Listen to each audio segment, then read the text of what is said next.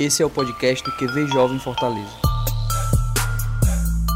Se você quer ficar por dentro de tudo que acontece na nossa rede jovem, siga arroba QV Jovem Fortaleza. Que Deus te abençoe com essa mensagem. Deus me deu essa palavra mais ou menos em, em agosto, quando eu fiz uma viagem com o Pedro. É, eu tava, a gente estava viajando e uma das, um dos momentos lá, Deus me deu essa palavra e, e, eu fiquei muito feliz e eu disse: essa vai ser a primeira palavra que eu vou pregar quando eu tomar essa decisão na minha vida. E eu estou aqui hoje para pregar essa palavra para vocês. E. é, a referência está em Gênesis 6, 9. A arca de Noé. Essa é a história da família de Noé. Noé era um homem justo íntegro entre o povo da sua época. Ele andava com Deus. Noé gerou três filhos, Sem, Cã e Jafé. Ora, a terra estava corrompida aos olhos de Deus e cheia de violência. Ao ver como a terra se corrompera, pois toda a humanidade havia corrompido a sua conduta, Deus disse a Noé: Darei fim a todos os seres humanos, porque a terra encheu-se de violência por causa deles. Eu o destruirei com a terra. Você, porém, fará uma arca de madeira, de ciprestre. Divida em compartimentos e revista de piche por dentro e por fora Faça com 135 metros de comprimento, 22 metros e meio de largura, 13 metros e meio de altura. Faça-lhe um teto com um vão de 45 centímetros entre o teto e o corpo da arca. Coloque uma porta lateral na arca e faça um andar superior, um médio e um inferior. Eis que vou trazer água sobre a terra o dilúvio para destruir debaixo do céu toda a criatura que tem fôlego de vida. Tudo que há na terra perecerá, mas com você estabelecerei a minha aliança. E você entrará na arca com seus filhos, sua mulher e as mulheres dos seus filhos. Faça entrar na arca um casal de cada um de seres vivos, macho e fêmea, para conservá-los vivos com você. De cada espécie de ave, de cada espécie de animal grande, de cada espécie de animal de animal pequeno que se move rente ao chão, virá um casal a você para que sejam conservados vivos. E armazene todo tipo de alimento para que você e eles tenham mantimento. Noé fez tudo exatamente como Deus tinha lhe ordenado. Então o Senhor disse a Noé: entre na arca, você e toda a sua família, porque você é o único justo que encontrei nessa geração. Leve com você sete casais de cada espécie de animal puro, macho e fêmea, e um casal de cada espécie de animal impuro, macho e fêmea. E leve também sete casais de ave de cada espécie, macho e fêmea, a fim de preservá-la em toda a terra. Daqui a sete dias farei chover sobre a terra, quarenta dias e quarenta noites, e farei desaparecer da face da terra todos os seres vivos que fiz. Noé fez tudo como o Senhor tinha lhe ordenado. E é até aqui. Mas tem algo aqui também que eu não queria ler, porque é, é, é basicamente a mesma coisa. É, mas bem aqui ele fala que então o Senhor fechou a porta da arca. E é, eu não sei vocês, mas eu tenho muito um hábito de sempre que vira o ano e começa o outro ano, eu estabeleço metas na minha vida. Metas do que eu quero fazer e do que eu não quero mais fazer. E esse ano, é, eu decidi que esse ano eu ia dar um start na minha vida. E é o, é o tema, tá? Da pregação, é start eu resolvi que eu ia dar um, um, um start na minha vida e que eu ia parar de estar tá nesse lugar de conforto que eu estava e ia dar um passo para entrar mais uma vez no centro da vontade de Deus na minha vida. E, e para mim a história de Noé, é, para quem não sabe, eu passei 10 anos, eu, eu, sou, eu, eu me converti com 13 anos, então do, 13 anos que eu já estou na igreja e 10 desses 13 anos eu passei servindo no ministério infantil. Então, eu sempre lia muito a história de Noé e eu sempre via muito a história de Noé como uma história de alguém que foi obediente ao Senhor. Porque o Senhor tinha um plano na vida de Noé, mas Noé precisava fazer a parte dele. Noé precisava dar o primeiro passo. E é isso que eu estou fazendo aqui essa noite. Como eu falei para vocês, que muito do que eu vou falar aqui é sobre o que Deus fez, faz e ainda fará na minha vida, se Deus quiser. E, e essa pregação, ela veio, o, o Tiago, o Felizardo falou em novembro, né, no culto doxa, sobre a questão da importância da nossa espiritualidade. Da importância da gente não ser só alimentado nesse, nesse ambiente, mas da gente encontrar um ambiente na nossa casa. Da gente ser alimentado na nossa casa. Né? Ter um lugar secreto em Deus. E eu consigo relatar muitos pontos positivos desse lugar secreto. E eu começo a, eu começo a falar principalmente sobre Noé. Porque a Bíblia diz que Noé, ele andava com Deus. Então, segundo a Bíblia, Noé tinha um relacionamento com Deus. E, e, e, Deus, naquela época, eu imagino, a Bíblia não fala muito sobre isso, mas eu imagino como deve ter sido para Noé receber essa notícia de que ele teria que começar a construir uma arca muito grande, porque era muito grande, e que Deus ia mandar chuva, o que naquela época seria o primeiro milagre, porque nunca havia chovido. Mas Noé e, e, que ele mandaria, e ele deu todas as instruções para Noé de como que seria essa, essa arca. Ele disse as dimensões, ele disse todas as coisas. E Noé precisou acreditar. Noé precisou dar o primeiro passo e começar a construir aquela arca. Porque Deus poderia ter mandado a arca pronta, mas Deus tinha um plano. Então Noé precisava começar a construir aquela arca. Só que eu imagino, pelo menos se fosse eu, eu me imagino, né, diante dessa situação, e, e eu teria ficado com, eu teria entrado em crise, porque eu acharia, eu ia dizer logo, Deus, eu não consigo, não sei fazer, não vai dar certo, não manda chuva, vai dar tudo certo. Não faz nada dessas coisas, porque eu não vou. E eu era exatamente essa pessoa. Deus falava e eu dizia: Não, Senhor, muito obrigado, passo para a próxima. E, e é, só que e eu imagino os medos e as inseguranças que Noé passou para construir essa arca. Os dias, difícil, os dias difíceis que vieram para Noé. Porque eu imagino que as pessoas passavam por ele e as pessoas podiam até rir dele. E, e olhar e dizer assim: quem é esse doido que está construindo esse negócio aí? Para quê? Qual a ideia dele nisso? Mas Noé construiu a sua arca. Porque ele construiu primeiro um relacionamento com Deus. E aí é o primeiro ponto da pregação. O relacionamento com Deus. Nós nunca seremos capazes de viver plenamente aquilo que o Senhor sonhou para a nossa vida, se primeiro a gente não conhecê-lo. E a gente só conhece a Deus nos relacionando com Ele. E com certeza Noé se relacionava com Deus, porque a Bíblia diz que Noé andava com Deus.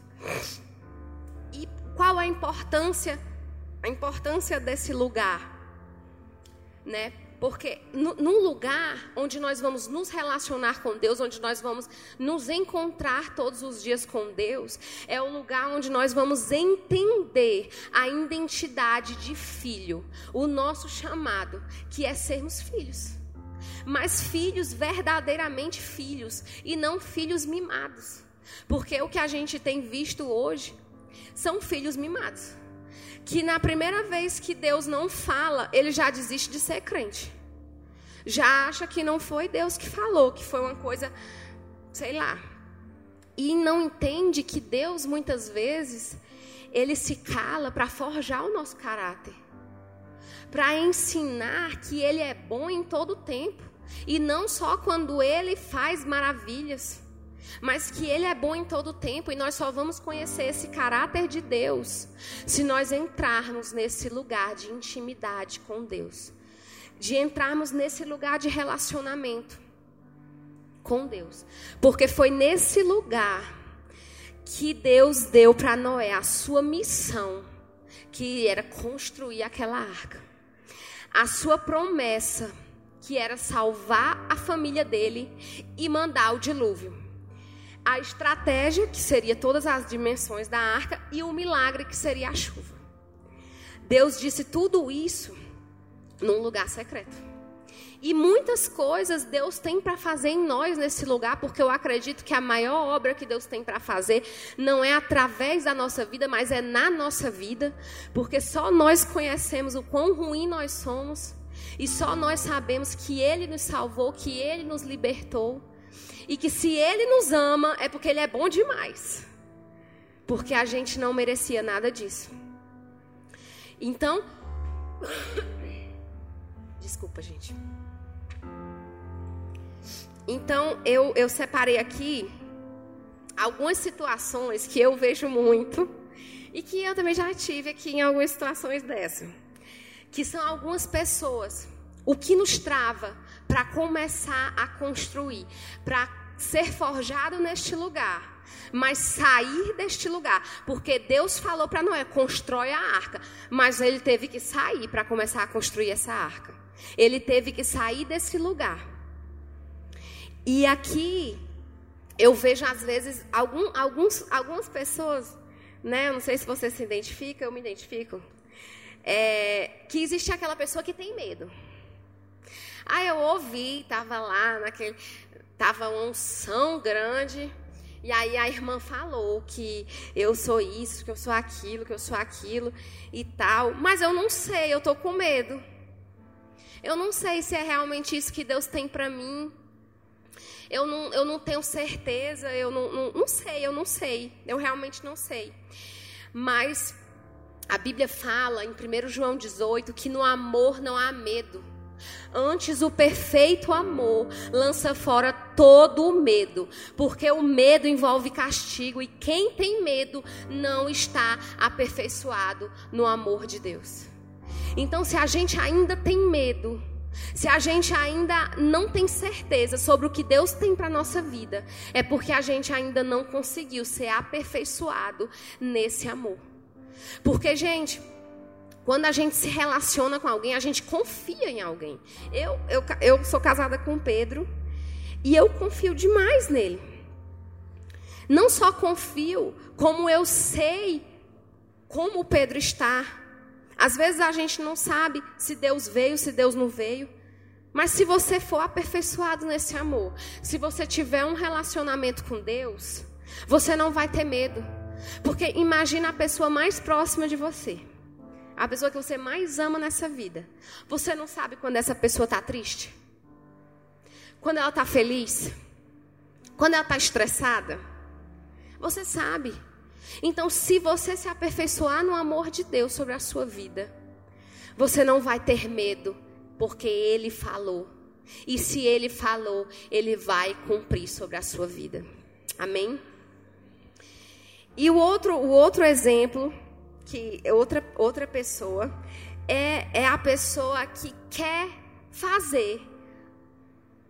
É tipo assim.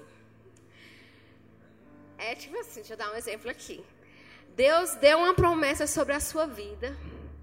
Você é. Vai, vai. Vai para algum lugar. Deixa eu. É porque eu não. Fugiu na minha cabeça. Pronto, você vai ser um missionário lá na China.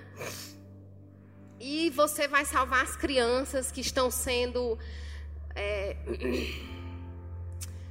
estão sendo, né? Estão lá, as bichinhas trabalhando.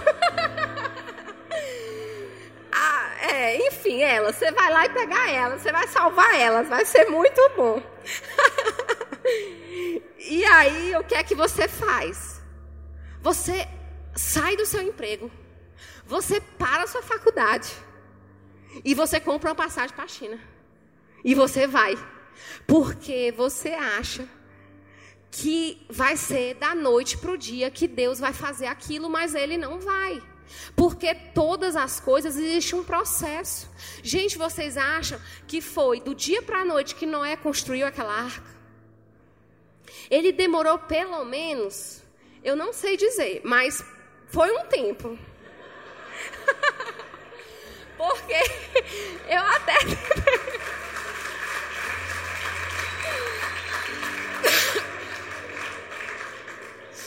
E eu até tentei pesquisar para trazer para vocês, mas tinha muita confusão. Mas vamos dizer cinco anos, cinco anos, todo mundo concorda, cinco anos. Cinco anos. Noé passou pelo menos cinco anos para construir aquela arca. Imagina o que Noé não passou nesses cinco anos.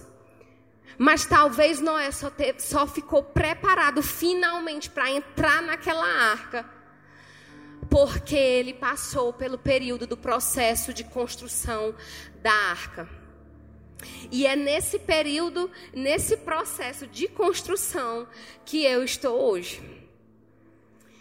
E, e, no, e, e, qual, e a terceira pessoa, né? É finalmente Noé, que tinha um lugar secreto, ouviu a voz de Deus, obedeceu, foi forjado nesse lugar secreto, aceitou o primeiro passo, aceitou a dor do processo e começou a construir a sua arca. E é isso que eu quero convidar você a fazer hoje, começar a construir a sua arca, assim como eu estou fazendo aqui hoje. E, uma da, e a primeira coisa que a gente precisa para passar pela dor do processo e aprender a viver o processo é que nós precisamos morrer. E esse é o segundo ponto da palavra. Nós precisamos morrer. Porque a Bíblia fala em Lucas 9, 23 que Jesus disse a todos: Se alguém quiser acompanhar-me, negue-se a si mesmo, tome diariamente a sua cruz e siga-me, pois quem quiser salvar a sua vida, a perderá. Mas quem perder a sua vida por minha causa, este a salvará. E nós sabemos que isso é um princípio básico do Evangelho. Assim que a gente se converte, a gente se batiza. Porque a gente tem entendimento que o velho homem precisa morrer para que o novo homem nasça. E a gente só vai, olha como é um ciclo, a gente só vai entender que esse velho homem precisa morrer quando a gente se relacionar com Deus. Porque é nesse relacionamento com Deus que nós vamos ver o quão fracos, ruins e pecadores nós somos. E o quanto nós precisamos morrer e depender dele todos os dias das nossas vidas. E eu imagino que talvez Noé não estava planejando construir uma arca. Talvez ele estava vivendo aqui a vida dele e ele não sabia muito bem para onde ia, não sei muito bem naquela época, mas talvez o sonho da vida dele não fosse construir aquela arca. Mas construir aquela arca era o sonho que Deus tinha para a vida dele.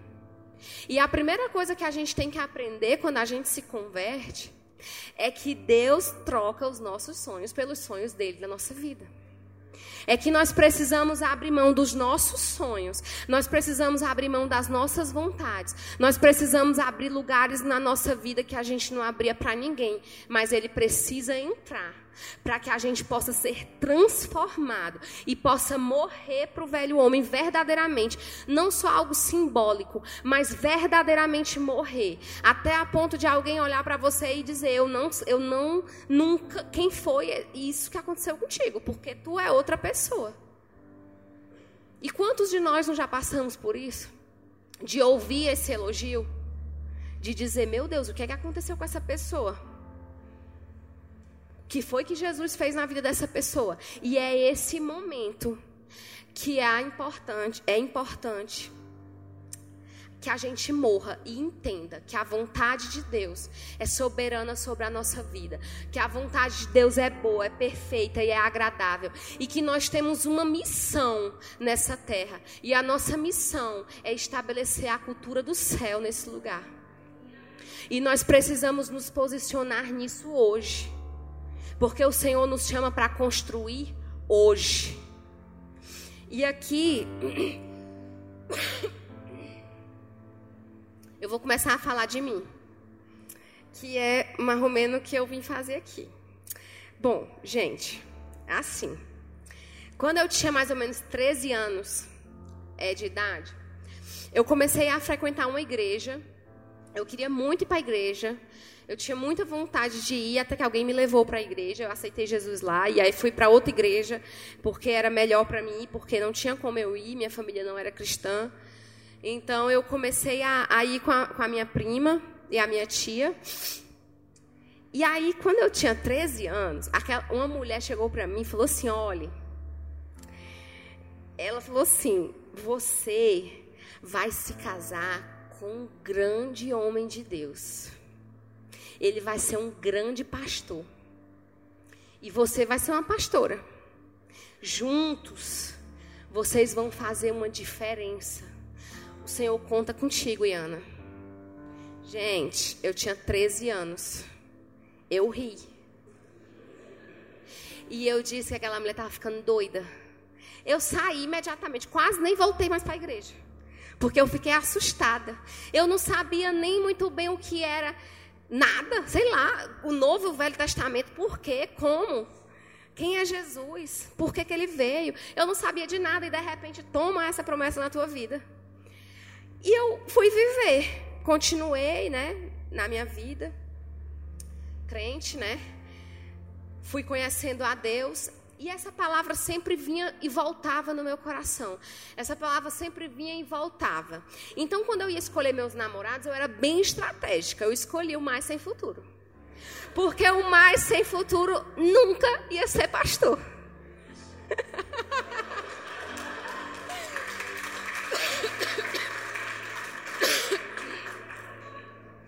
E aí, nessa brincadeira, eu tive dois namorados, né?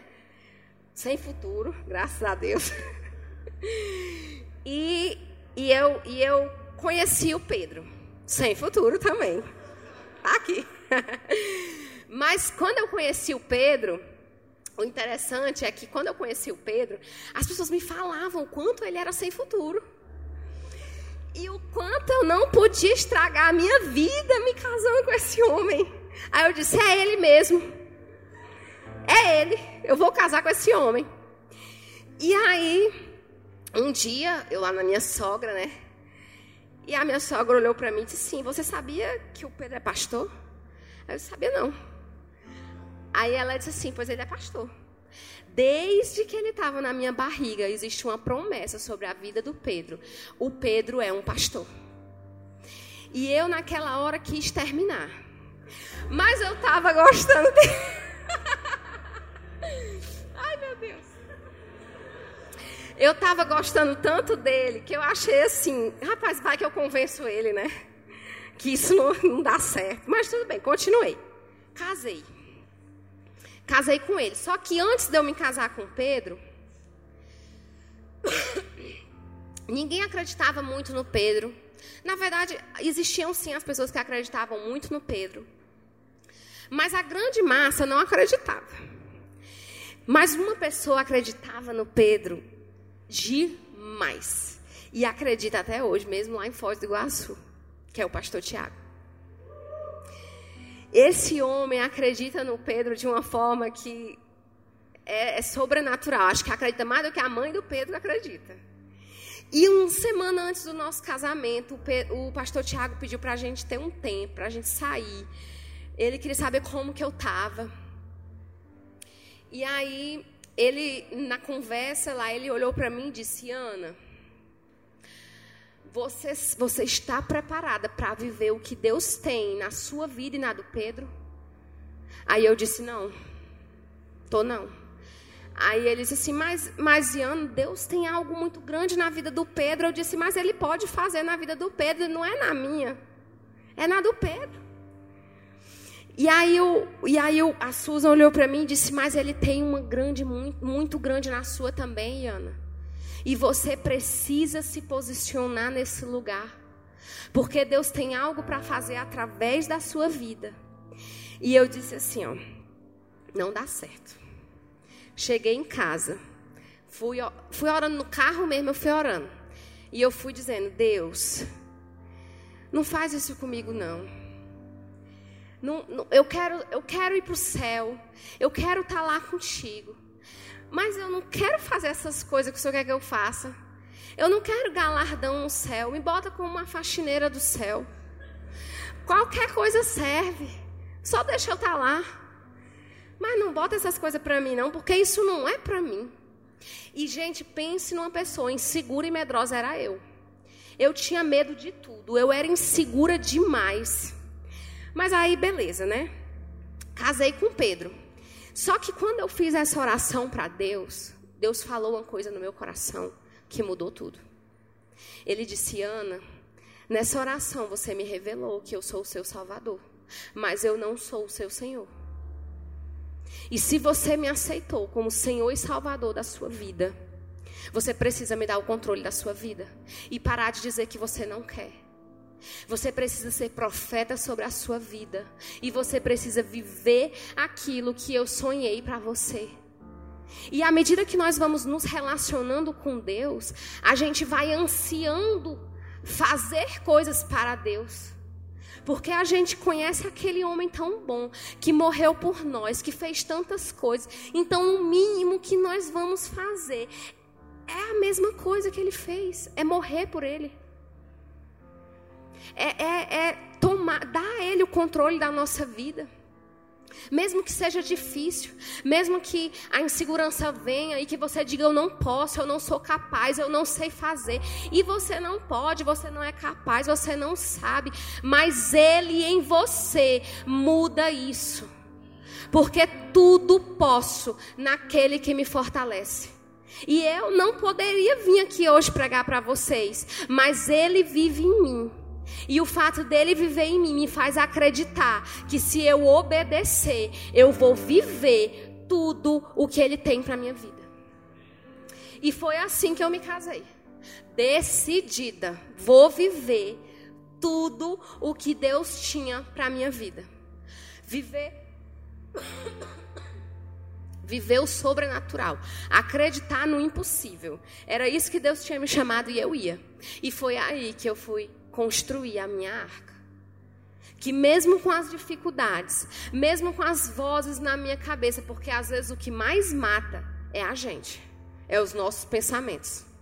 E mesmo com aquelas vozes na minha cabeça de que eu não ia conseguir, de que eu não era boa, que não ia dar certo, eu disse: Deus, se o Senhor quer fazer, faz. Eu estou aqui. E aí foi quando a gente voltando de uma viagem de João Pessoa para cá, com a família do Pedro. E a gente precisou voltar antes, porque o Pedro ia viajar para Florianópolis. E ele. E a gente precisou voltar, e a gente voltou sete horas dentro de um carro. E a gente começou a escutar louvor. E foi de 2017 para 2018 que isso aconteceu. Dia 2, o... foi não? Ah. Dia... Quando foi no dia 2 de janeiro, o Pedro viajou e aí, e gente, até aqui eu achava o quê? Que eu ia viver às custas do Pedro. Tipo assim, que a promessa estava sobre ele e eu ia viver com ele, aquilo ali.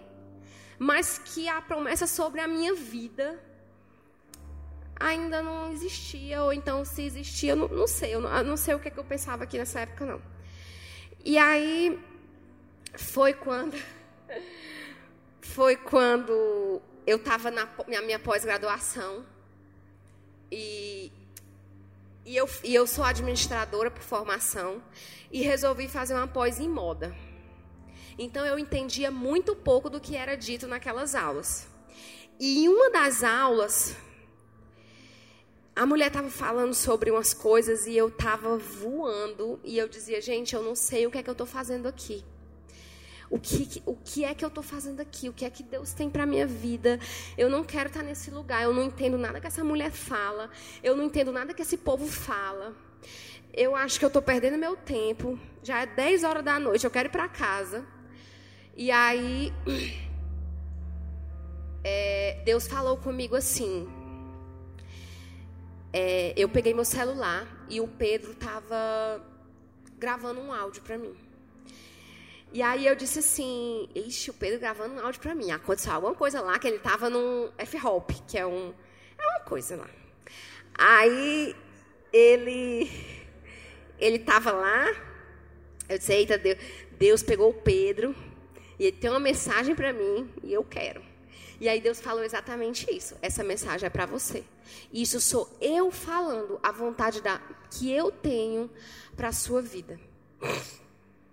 E eu já tinha dito que ia dar sim, né? Então eu já estava comprometida em começar a construir minha arca. Então Deus ia mandar a madeira. E aí o que aconteceu? Quando eu abri o áudio, não era o Pedro, era uma menina. E o nome dessa menina era Ana. Eu nunca vou esquecer esse nome, porque foi um destravamento na minha vida aquele áudio que aquela menina mandou para mim. Porque o Pedro estava lá e ela disse pro Pedro: "Eu tive uma visão com a tua esposa. Liga para ela, eu quero falar com ela". E eu disse assim, Aí o Pedro disse: Olha, ela está na aula, grava um áudio. E aí ela começou a gravar o áudio. E o áudio tinha quase cinco minutos. E ela começou a falar. E eu comecei a chorar. E eu comecei a ficar assim, num, num, num estado emocional. E assim, e eu sou um pouco desconfiada. Sempre que alguém lança uma promessa sobre a minha vida, eu, eu vou em casa, eu oro, eu procuro discernir aquilo que Deus tem para a minha vida, para que a gente não seja enganado. Então, mas quando aquela menina falava, eu tinha certeza que ela estava falando a verdade, que era Deus mesmo. E ela disse uma coisa para mim assim, ó, Iana, eu vejo em você, eu vejo você com uma aljava gigante nas suas costas. E à medida que você pega uma flecha e você lança uma flecha, o Senhor coloca mais flechas na tua aljava. E eu vejo isso como Deus te, te dando pessoas para que você dê destino para essas pessoas. Eu vejo um coração de uma pastora. E Ana, Deus tem tanta coisa para fazer na tua vida. E ela disse: existe um brilho em você que Jesus colocou sobre a sua vida que as pessoas não entendem. Mas esse brilho é Jesus. E você não vai precisar falar muita coisa, porque você ser quem você é revela Cristo. E ela disse algo que eu disse assim, gente, essa mulher, não sei, eu pensei assim mil coisas, porque eu não queria acreditar. Mas ela disse assim: olha, e eu sei que você hoje está vivendo em um lugar em que você não é vista. E é o que você quer, né? Eu sei que você quer, mas Deus está te dizendo que vai te tirar desse lugar. E Ele vai te colocar num lugar alto, num lugar de referência, num lugar onde você vai inspirar pessoas, num lugar onde você vai transformar pessoas, porque Jesus vive em você e Ele conta com você. E ele disse uma, ela disse no final uma coisa assim que Deus tinha me dado um coração de amiga. E que sempre que eu sentava com alguma menina para me ajudar, eu sentava e aquela pessoa não me via como uma pastora, mas ela me via como uma amiga. E ela falou todas aquelas coisas para mim. E na época é, fez muito sentido porque eu, eu, eu era professora do Ministério Infantil, então, de fato, o meu serviço na igreja não era algo visto, mas era reconhecido. Deus reconhecia demais isso na minha vida. E as pessoas reconheciam também o que Deus tinha me dado naquela estação da minha vida para que eu vivesse. E aí, eu me apropriei dessa palavra que essa menina me deu. Eu não deixei que aquelas vozes que antes, sabe, eu, eu comecei a dizer: Deus, eu já te conheço. Eu já sei que tu é o Deus que faz todas as coisas. Tu é o Deus do impossível. Então, por favor, tira de mim essas vozes de que eu não vou conseguir, de que eu não posso, de que eu sou incapaz. Porque eu sei, eu sei que se o Senhor vier comigo, eu posso todas as coisas. E aí eu tive um sonho que eu pregava. Que eu estava aqui pregando. Mas não era aqui, era em outro lugar. Mas eu tô aqui, né, hoje, enfim. E eu estava nesse lugar pregando. E eu me sentia extremamente feliz. Eu me sentia extremamente é, assim, eu não sei nem explicar, porque quando a gente faz a vontade de Deus sobre a nossa vida, dificilmente a gente sabe explicar o que é viver na vontade de Deus na nossa vida. E eu me lembro que eu acordei e eu disse assim: Deus, eu vou ser essa pastora, tá bom, vou, mas pregadora não. Não precisa disso. Aí eu liguei para a Susan, conversando com a Susan. Suza, sonhei isso. A Suza olhou para mim e disse: Eu creio. Eu creio que Deus tem isso para a tua vida. E aí eu disse: Ok. Por que, gente, que não dá? Fui explicar para Deus, né? Deus, vou te explicar aqui. Por que, que não dá? Gente, eu tenho pavor desse lugar. Pavor. A minha vida inteira, se tinha algum trabalho na escola que eu tinha que apresentar, eu não ia. Mas teve uma vez que eu resolvi ir. Fui, sei lá, primeiro ano da escola. Estudava no centro. E fui lá explicar aquela, a fotossíntese lá, né?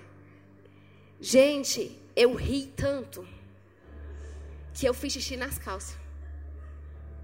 Foi exatamente isso que aconteceu. E eu saí correndo da sala toda mijada.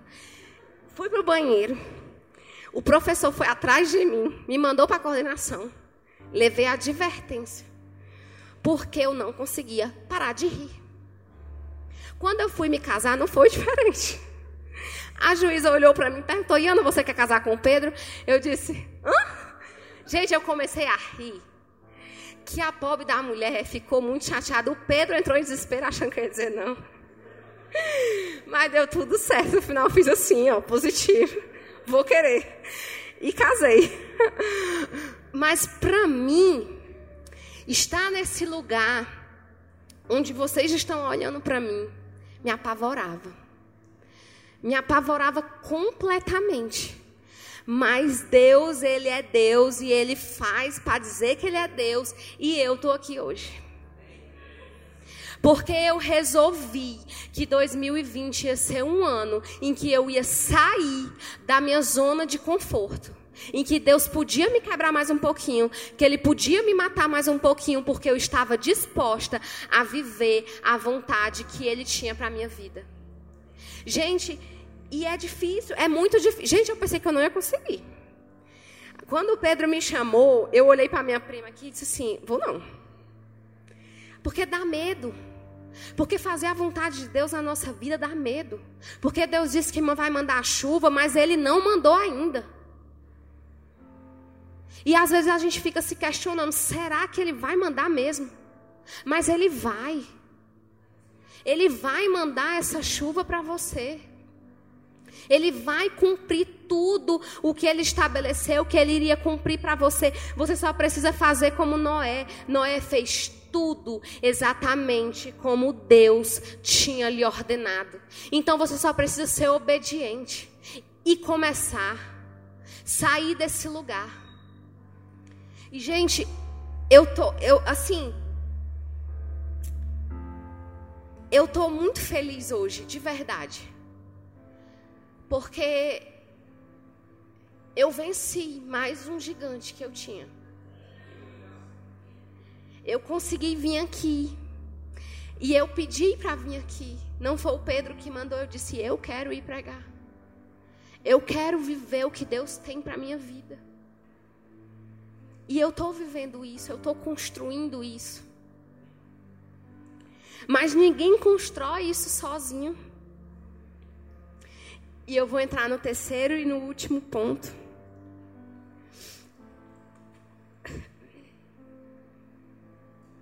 Porque no dia mal, no dia que você quiser parar, no dia que as coisas parecerem difíceis, No dia que você ouvir uma palavra negativa, no dia que você tiver aquela crise de ansiedade que parecia que você não, tinha, não ia ter nunca mais, porque já fazia um ano que você não tinha, aquela vontade que você tinha de tirar a sua vida, quando ela voltar, quando essas, esse dia mal chegar e as pessoas falarem que você não pode, que você não é capaz, você vai precisar de alguém de alguém.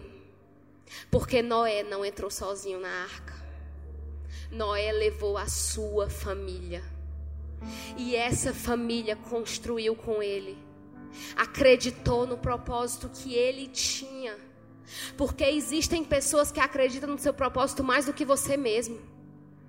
Que quando você cai, essa pessoa lhe pega de volta e ela diz assim: volta. Volta porque não é isso que Deus sonhou para você. São os nossos amigos. Pode ser essa pessoa que está aí do seu lado. Que num dia mal olhou para você e disse assim: vamos chorar junto. Mas a gente vai sair desse lugar. Que no dia que você pecou, que no dia que você caiu, ela olhou para você e disse assim: Eu sei, eu também sou pecador. Vamos comigo. A gente junto, a gente consegue. Porque eu preciso de você e você precisa de mim. E o evangelho é assim. Nós precisamos das pessoas. Porque no dia mal ela vai nos ajudar a construir a arca. Ela vai pegar a madeira e vai dizer: bota só mais uma. Não desiste, não. Não vai agora, não. Não para agora, não. Deus tem tanta coisa para fazer na tua vida, por que você resolveu parar? Mas essa pessoa é uma pessoa que te tira do lugar de conforto também.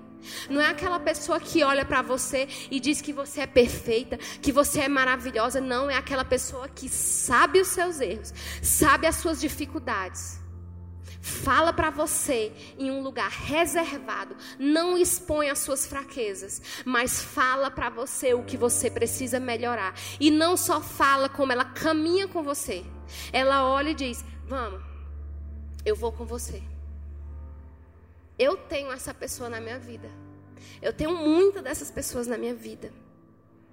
Essa semana, a minha prima, mais nova do que eu, sete anos, seis anos olhou para mim e disse: Eu vou lhe ver pregar, porque eu sei o que Deus tem na sua vida. Eu acredito em você, você vai conseguir. Meu marido, que conhece a pior versão da Iana. Gente, ele conhece. Mas nunca desistiu de mim. Nunca. Puxa minha orelha. Ele tem uma mania de falar assim, ó, mas quem é cristão é você. Quando eu vou me justificar, diz assim, mas quem é cristão é você. Quem é nova, nova, nova, quem vive de novo é você. Quem tem que começar é você. E eu digo, não, mas ele vai.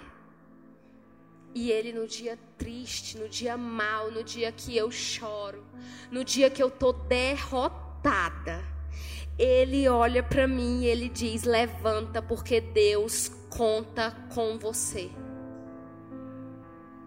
E essas pessoas na nossa vida, a gente tem que levar para sempre. Pessoas que a gente deve tanta honra. Nunca, gente, eu nunca, nunca na minha vida vou esquecer do que a Susan fez por mim. Nunca. Eu cheguei nessa igreja completamente destruída.